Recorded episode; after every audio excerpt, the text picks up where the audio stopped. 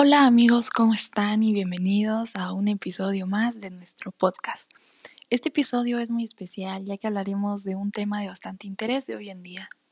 Desde que empezó la pandemia hemos aprendido a vivir de una nueva forma, pero la mayoría de los chavos se han tomado toda esta contingencia a la ligera. Es por eso que hoy hablaremos de los chavos en pandemia.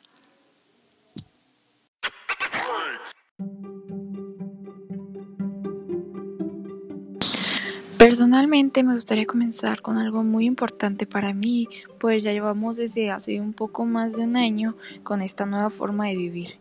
Yo creo que una de las cosas que más se preguntan, o al menos que a mí me da más curiosidad, es qué pasó por nuestras cabezas al enterarnos que la pandemia había comenzado.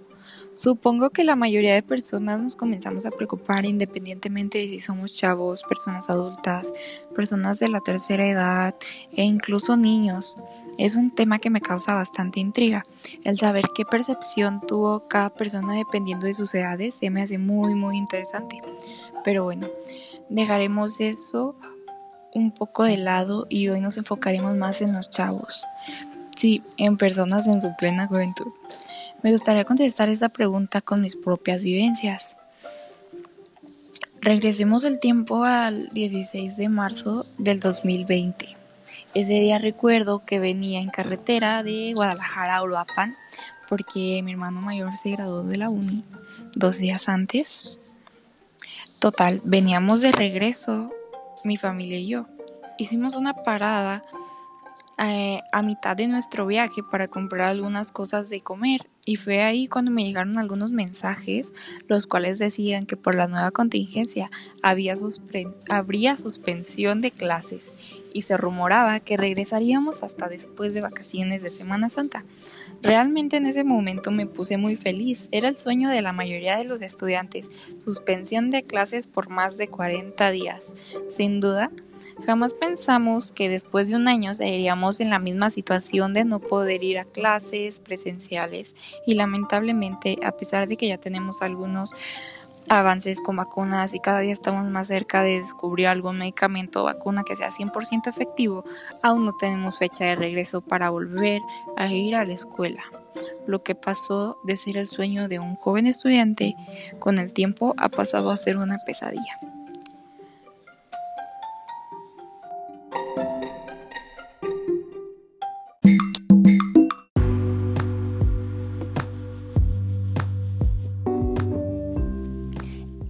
Seguiremos con una pregunta que puede ser un poco controversial, ya que cada joven tiene distintas posibilidades, vive en distintos contextos el uno del otro, así que la siguiente pregunta está llena de respuestas. ¿Qué tan difícil ha sido para ti llevar la cuarentena? La cuarentena ha sido bastante eh, diversa, ¿saben? No todas las personas, no todos los jóvenes tienen la fortuna, el privilegio de poder llevar una cuarentena agradable o sin salir, que supongo que hay algunas personas que realmente desde que empezó eh, la pandemia no han salido o han salido para cosas muy este, específicas como consultas de doctor o cosas similares. Entonces, las demás personas, obviamente, es muy difícil que aquí en México no salir, ya que realmente ocupamos ingresos y si tú no trabajas dos días, ya no vas a tener dinero para comer, simplemente así. Y recordemos que pues nuestras vidas están llenas de gastos. Entonces, siento que estas, estas respuestas pueden llegar a ser súper diversas porque habrá quienes sean afortunados de que todo les, les proporcionen. Habrá quienes tienen que trabajar para llevar algo a casa, que sean el pilar de la familia tan una a mediana edad Así que esta pregunta es muy, muy, muy diversa con sus respuestas. Y por último, para finalizar este mini episodio, la siguiente pregunta o tema que podríamos tocar es ¿cómo te has adaptado para esta nueva forma de vivir? Yo incluso, o sea, con, con las vivencias que yo cuento en este podcast o, o como lo gusten ver, simplemente es el cómo te has adaptado, al igual que la pregunta anterior o el tema anterior, es una... Es, es algo tan diverso de que algunas personas sí se han adaptado, otras para nada. Entonces, yo soy de esas personas que realmente no me he adaptado del todo, ya que hay algunos algunas cosas que, que no que no, no puedo con ellas. Simplemente el hecho de, de tener clases virtuales, vaya que es, es padre porque las tomas en, la comida de tu casa o en la comunidad de, del pues, el lugar donde estés, vaya. Pero realmente si alguien me preguntara que qué he aprendido, mm, la verdad es que he aprendido muy poco.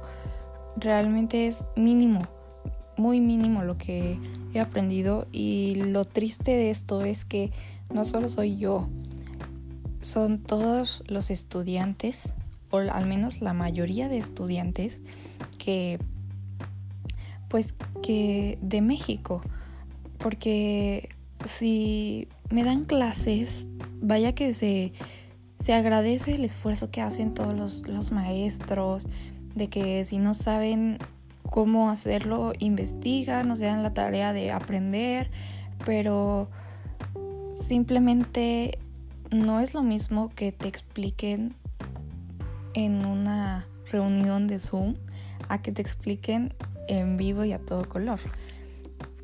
las maneras de dar las clases cambian muy drásticamente y algo, algunos maestros, o lo, al menos lo que yo he notado es que a algunos maestros les gusta más estar así que ir a la escuela o, o, se nota el cambio.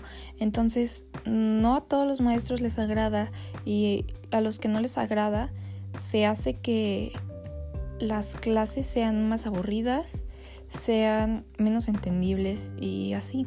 Entonces, eso, son, eso es una cosa de, de que a muchos jóvenes nos pasa de que no nos hemos llegado a adaptar a la escuela en línea.